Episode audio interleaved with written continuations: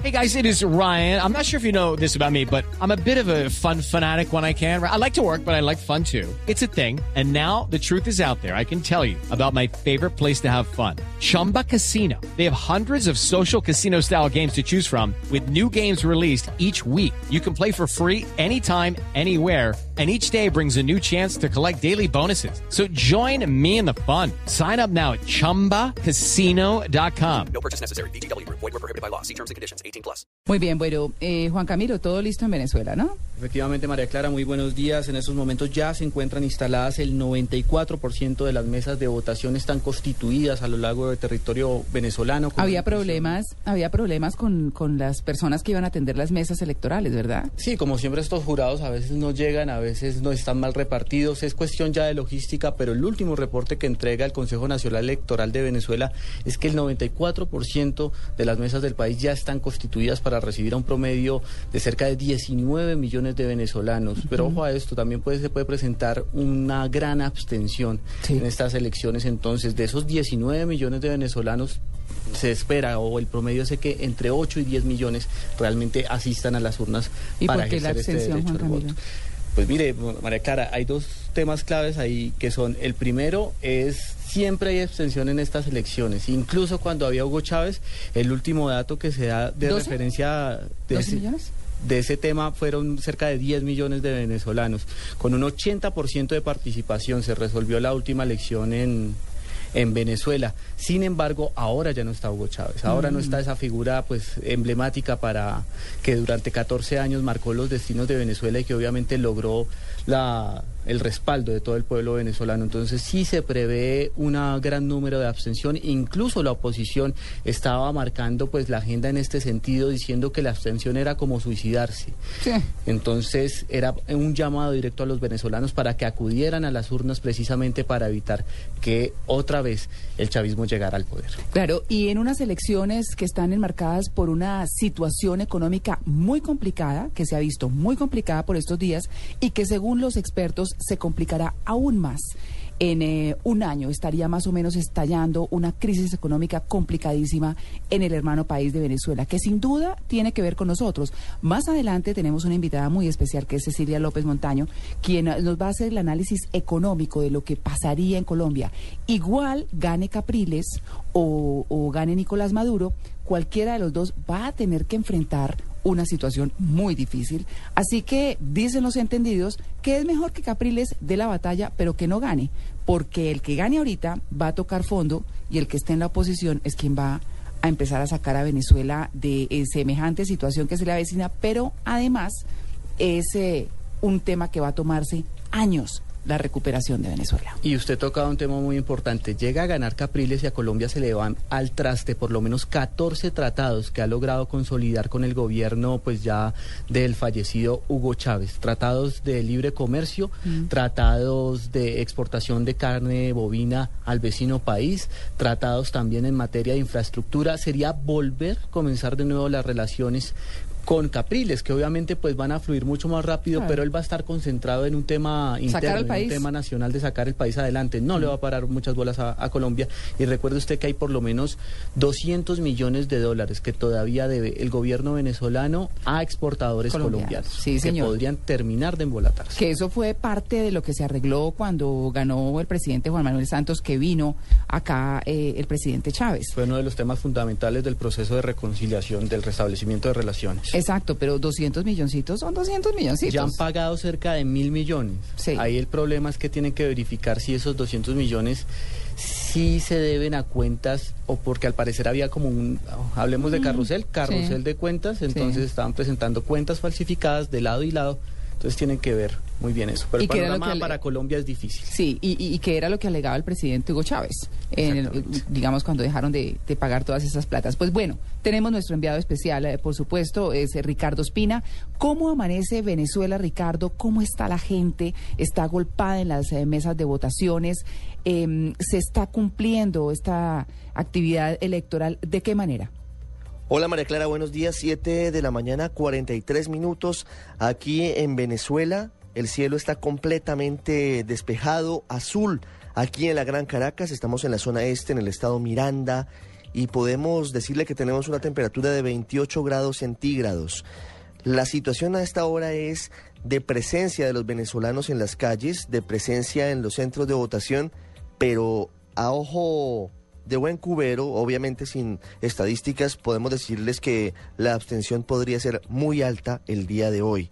No se están viendo las filas que se hacían presentes en este lugar cuando estaba vivo el presidente fallecido Hugo Rafael Chávez Frías. En ese momento toda la gente de los sitios principalmente más pobres de la Gran Caracas bajaban de inmediato a las mesas de votación desde muy temprano y ejercían su derecho. Hoy la cosa está mucho más tranquila a pesar de que las filas comenzaron desde muy temprano. Comenzaron a las 5 de la mañana en algunos sitios, es decir, una hora antes de que iniciara este proceso. Es algo que también nos diferencia entre lo que pasa en nuestro país y lo que pasa aquí en el territorio venezolano. En Colombia las urnas abren a las 8 de la mañana, cierran a las 4 de la tarde y a las 4 se cierran y se cierran. Si usted llega corriendo, y está esperando, intentando ingresar, no entra, Mm. no pudo votar. Aquí no, aquí lo respetan. Si usted llegó a la fila faltando un minuto para las 6 de la tarde, porque aquí están abiertas las urnas durante 12 horas, de 6 de la mañana a 6 de la tarde, lo esperan. Terminan el voto, luego de que no haya nadie en la fila, obviamente hasta las 6 de la tarde, cierran la urna y empieza el proceso de conteo de los votos. Ha dicho la presidenta del Consejo Nacional Electoral, la magistrada Tibisay Lucena, que ella confía en que unas tres horas después del cierre de las urnas se tengan resultados por lo menos claros sobre hacia dónde va la tendencia aquí en Venezuela. Es decir, sería más o menos hacia las 8 y 30 de la noche, hora de Colombia, el momento en el que tendríamos ya un primer reporte sobre si el presidente de este país es Nicolás Maduro o si es Enrique Capriles. Eso es lo que pasa hasta ahora en eh, las calles de Caracas y en Venezuela, María Clara. Y tenemos además eh, lo que han dicho en esas últimas horas los candidatos presidenciales que hasta ahora están concentrados con sus equipos de campaña en sus principales sedes. Perfecto. Eh, Ricardo, quería preguntarle dentro de este cierre de campañas y las actividades que han adelantado tanto Enrique Capriles como Nicolás Maduro, ¿qué han dicho? ¿Qué han filtrado? ¿Qué han dejado saber? De Maduro, pues, tiene los medios, eh, por supuesto, nacionales a su favor. Pero, ¿qué ha pasado? ¿Cuáles son esos mensajes que dejan de llegar como de soslayo al pueblo venezolano? Mire, antes que nada quiero reiterar lo que, lo que hemos manifestado en estos días. Aquí hay dos Venezuelas, están claramente delimitadas. Una que es la simpatizante de Hugo Chávez, la simpatizante de los socialistas, que tienen a su favor un gran aparato estatal, encabezado por PDVSA, que es una de las principales petroleras del mundo, eh, encabezado por todo el sector público, que tiene un músculo muy importante en materia financiera y cuyos trabajadores en muchos casos tienen que votar por el candidato del Partido Socialista Unido de Venezuela, por Hugo Chávez cuando estaba en vida y ahora por Nicolás Maduro. Es el país de la gente más pobre, es el país del venezolano que ha salido de la miseria gracias a Hugo Chávez y que por eso le, le agradece y le tiene prácticamente una lealtad eterna. Porque Hugo Chávez, en medio de las críticas que se han hecho por su gestión, logró disminuir la inequidad de este país. Era de las más altas del mundo en la, en la época de, de los adecos y de los copellanos, en la época de la bonanza petrolera de los 70s y de los 80s, este era uno de los países más inequitativos. Con Hugo Chávez, esa inequidad se redujo de manera muy importante, María Clara, y es de las más bajas de América Latina, a diferencia de lo que pasa en nuestro país. Y por eso los más pobres tienen mucho que agradecerle a Hugo Chávez Frías. Ese es el tema. Y el otro país es el país de quienes siempre han tenido la posibilidad de tener eh, el poder económico, de tener las grandes industrias, de tener las exportaciones. Ellos se han visto golpeados por el socialismo, porque les han quitado algunos territorios, han expropiado cosas, han desmejorado sus condiciones y esto por supuesto los afecta directamente. Los puntos en común que tienen todos, antes de ir con las voces de lo que han dicho en estas últimas horas los candidatos, tienen en común la inseguridad, que es de las más altas del mundo. Es un problema que nunca pudo enfrentar Hugo Chávez de una manera clara. Y que cuando usted ve las encuestas en los canales venezolanos, eh, la mayoría pide eso, seguridad, casi que más que cualquier otra cosa. Es que la situación es muy complicada. Aquí hay bandas en moto, bandas armadas con eh, fusiles de No, pero es que cuando un gobierno calles. arma a la ciudadanía de esa manera como lo hizo Hugo Chávez, Pues de ahí para arriba. Es que, es que hay varios puntos. Por ejemplo, en ese caso, eh, nunca se controló la delincuencia. Y, ya, y ya le cuento lo, lo que pasa con las otras bandas. Nunca se controla la, la delincuencia. No se han hecho controles efectivos. Aquí además hay, hay algo muy curioso que ahora está terminando, pero que ya ha hecho un daño muy grande. Y es que hay varias, hay varias policías. Aquí Caracas está dividida en municipios. Como en, Co- en Bogotá estamos divididos en localidades. Y cada municipio aquí tiene una policía diferente y está vestida diferente. Entonces no hay coordinación para superar el AMPA. Hay sitios, y ahí vamos al otro punto, que son eh, prácticamente santuarios de Hugo Chávez, donde organizó su revolución y donde lo apoyan de manera irrestricta. Allí hay grupos de los que dice mucha gente, obviamente no está confirmado, dice que él entregó armas a los civiles para eh, defenderlo de cualquier insurrección de la oposición o de cualquier intervención extranjera, porque esa era su obsesión, que algún día llegaría a Estados Unidos y lo sacaría de Miraflores. Esos puntos son el barrio 23 de enero, que queda a 10 cuadras de Miraflores, en una de las colinas de Caracas. Que es donde están los restos del presidente Chávez, ¿o no? Es un barrio muy pobre, es un barrio donde está el cuartel de la montaña, donde reposan los despojos mortales de Hugo Chávez y donde tuvimos la oportunidad de estar ayer. Sí, Es sí, un- vi el informe, vi el es informe. Una, es una cuestión impresionante, la lealtad de la gente hacia Hugo Chávez es muy fuerte, ahora más adelante le podremos comentar cómo nos fue en esa visita, pero ahí en el 23 de enero hacen presencia los famosos tupamaros, que son bandas delincuenciales armadas en moto, con chalecos antibalas, con granadas, que van matando, van asaltando a quien quieren. No hay más, simplemente lo hacen. Y el otro sector es el sector de Petare, que queda un poco más lejos, que también es un bastión chavista, es un sitio de los más peligrosos de este país y también tiene una gran presencia de estos hombres armados que azotan la capital. Aquí no más con decirle, en la manifestación del jueves, en el cierre de campaña de Nicolás Maduro, hubo seis personas asesinadas en la tarde. Mataron en la marcha. ¿Cuántas? Mataron, mataron gente. Seis personas solamente en la marcha, porque hubo 16 homicidios durante esa jornada en Caracas. Seis en la marcha, en la Avenida Bolívar, donde también estuvimos. Y la situación es así de complicada, las cosas no son fáciles. Y el otro punto, además de la seguridad, María Clara, es el de la economía, Claro. del que usted va a hablar mucho más adelante con Cecilia López, que es una experta, que es un tema muy complejo, es un tema insostenible. Rápidamente le cuento lo que han dicho en las últimas horas los candidatos. Han dicho algunas cosas a través de Twitter en esta madrugada, invitando a votar, defendiendo a Hugo Chávez, por supuesto a Nicolás Maduro. Pero anoche, muy tarde, el eh, presidente encargado Nicolás Maduro habló precisamente María Clara desde el cuartel de la montaña, desde donde están los despojos mortales de Hugo Chávez. Y desde allí insistió en la teoría que, en la que ha insistido en estos días, que hay un plan de conspiración, de guerra sucia, que se está orquestando desde, Desde nuestro país, sí. exactamente, desde Colombia. Y esto fue lo que dijo exactamente Nicolás Maduro sobre ese asunto. Estas guerras se están dirigiendo desde Bogotá. Un señor nacido aquí, con cédula, identidad y pasaporte aquí, de Venezuela. JJ Rendón se llama. Lo nombro por su nombre, porque además vamos a mostrar otras cosas más adelante. De él, de quienes le pagan y de quienes lo mandan. Desde Bogotá. JJ Rendón. Apátrida. Llegar a Patria, le dice. Llegar a, llegar a Nicolás Maduro es imposible en estos días, es imposible. Todos los actos aquí son transmitidos por los canales públicos y no se puede llegar a él. Un poco parecido a lo que pasaba con Hugo Chávez, aunque él era mucho más abierto, ¿sabe? El hombre se salía del esquema, se salía del libreto, Sí. saludaba a la gente, Era saludaba él. a los periodistas. Era él. Nicolás Maduro ha cambiado seguramente por los asesores que tiene para acercarlo al pueblo y eso no le ha salido bien. Lo dicen los mismos asesores. ¿Sabe, María Clara?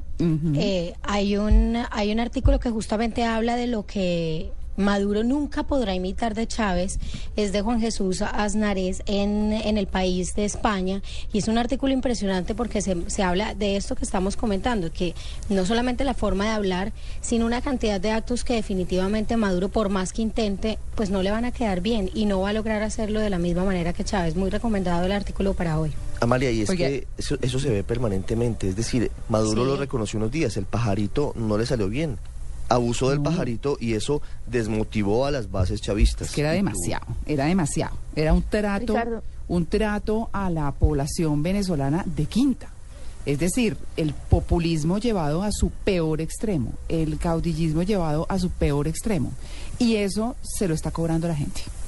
¿Eso es verdad? Tengo- Eso- Sí, señora, Yo tengo una pregunta para Ricardo y es después de este panorama eh, que presenta sobre todos estos grupos armados, sobre estos barrios impenetrables para cualquier ciudadano, sobre eh, la ausencia que usted nos contaba ayer de, de comida y bienes primarios en las tiendas.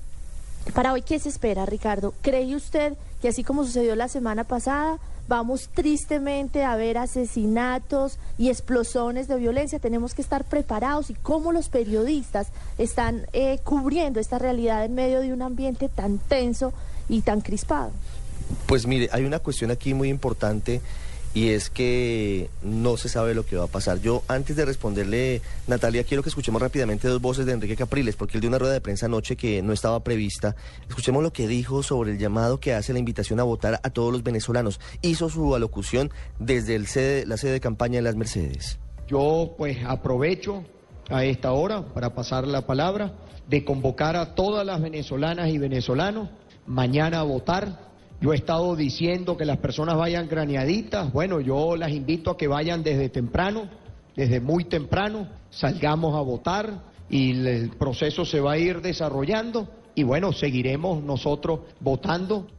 María Clara, le preguntamos a, Enrique Capriles en la rueda de prensa Sí. de Blue Radio sobre lo que estaba diciendo Nicolás Maduro frente a la posibilidad de que hubiera un complot contra él y una guerra sucia orquestada desde Bogotá. Y escuche lo que nos dijo. Cuando usted se traga un pajarito, usted empieza a inventar cualquier cosa. Ese es el problema. Cuando usted tiene un pajarito en la cabeza, mi hermano, usted empieza a ver historia. Nunca muestran pruebas de nada. Simplemente lo que tratan es de escandalizar a, a los venezolanos. Cuando usted se traga un pajarito pasa eso, dice Enrique Capriles. Oiga, ¿sabe qué? Ese es el tono de la campaña aquí. Claro, Ricardo, y es que me recuerda una, una fotografía, una caricatura que voy a tuitear más tarde, que es buenísima, que está circulando por las redes sociales, que dice, que dice fundamentalmente, está Maduro y dice, a mí Chávez me llegó en forma de pajarito. Y, y le contesta Maradona, que está haciendo allá el show, le dice, a mí en forma de periquito.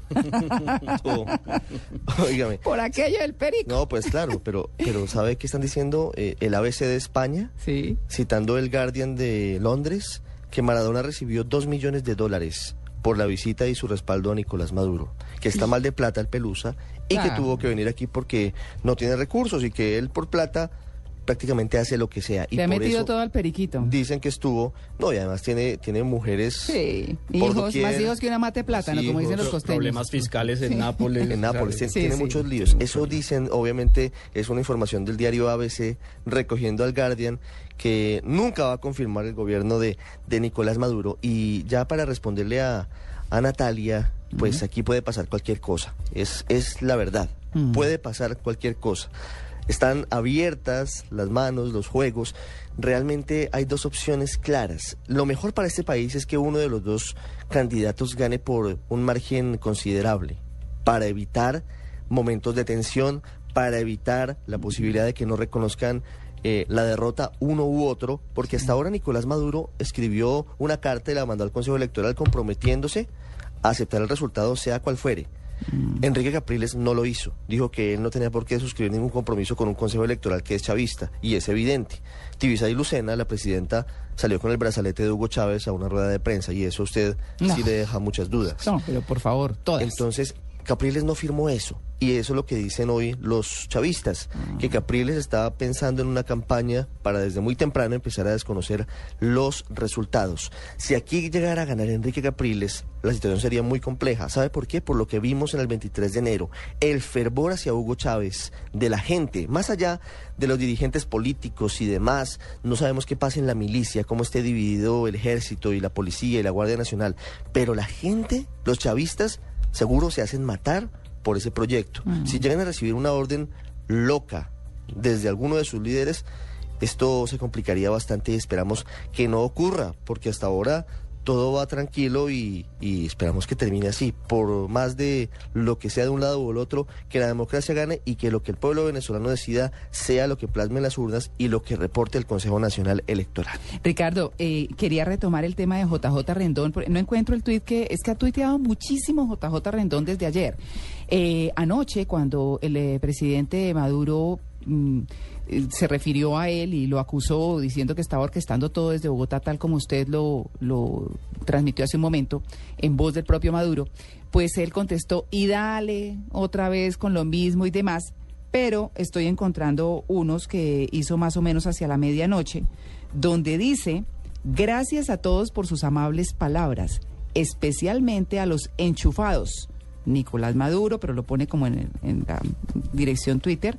Eh, los enchufados, recuerde usted que pues es como los llamó eh, Capriles. Capriles. Exactamente. Así que eso fue lo que contestó. Y tuiteó también, fe más esperanza, más valentía, más movilizar, más votar, más esperar auditoría, más cuidar los votos, igual hashtag Venezuela somos todos.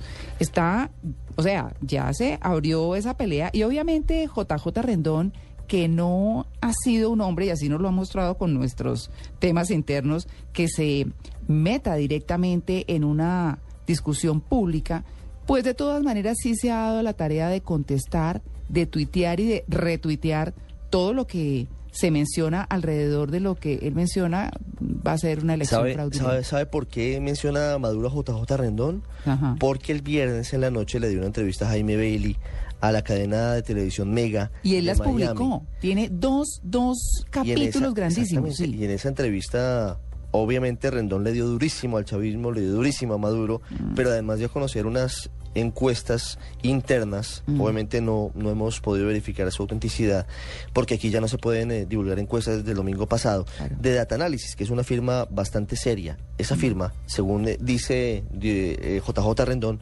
le daría la victoria en ese último sondeo a Enrique Capriles. Y eso le molestó mucho al gobierno, están preocupados, están molestos. Y aquí las cosas seguramente no van a bajar de tono. Gane el que gane aquí, las cosas no van a bajar de tono. En medio de toda la situación, Hugo Chávez mantenía el país por lo menos en una tensa calma. Por lo menos él lo, él lo manejaba, la oposición lo respetaba, los chavistas aún mucho más. Y él era la voz cantante. En ese momento no hay quien asuma esa voz, porque gane quien gane, no va a tener ese respeto. Capriles ya le ha dicho, yo no lo reconozco a usted como presidente. Yo le digo a usted Nicolás, el presidente era Chávez. Mm. No sabemos qué pase esta noche después de que se conozcan los resultados. En la medida en que siguen saliendo a votar los venezolanos, son 10 18 millones 903 mil 143 exactamente. Esa es la cifra. 18 millones 903 mil 143 venezolanos habilitados para las votaciones del día de hoy. Aquí el voto no es obligatorio y por eso se prevé una abstención alta, porque las filas no son iguales que en otras ocasiones. Esto puede variar, pero si preguntaran en ese momento, la abstención sería muy, muy alta. Bueno, pues sí, Juan Camilo. Mire, la polémica en este momento en Venezuela está centrada por el propio presidente Hugo Chávez. Chávez Candanga trinando desde la ultratumba, al parecer ser. Porque ¿Quién está manejando esa cuenta, Juan Camilo? Esa cuenta la sigue manejando eh, el Estado, pero es Mm. que se dijo hace pocos minutos que se habían trinado varios eh, mensajes a través de su cuenta en Twitter Chávez Candanga, arro- arroba Chávez Candanga, Sí. pues llamando a, a votar, haciendo un llamado a votar. Hemos revisado la cuenta, no hay estos mensajes, los últimos Mm. mensajes pues datan obviamente desde antes de la muerte del presidente Hugo Chávez, pero el que ha salido a desmentir esta información es el ministro de Comunicaciones Ernesto Villegas, quien ha manifestado que la cuenta en la red social de Twitter de Hugo Chávez es inalterable y no ha sido utilizada de ninguna manera para emitir mensajes en favor de la candidatura de Nicolás Maduro.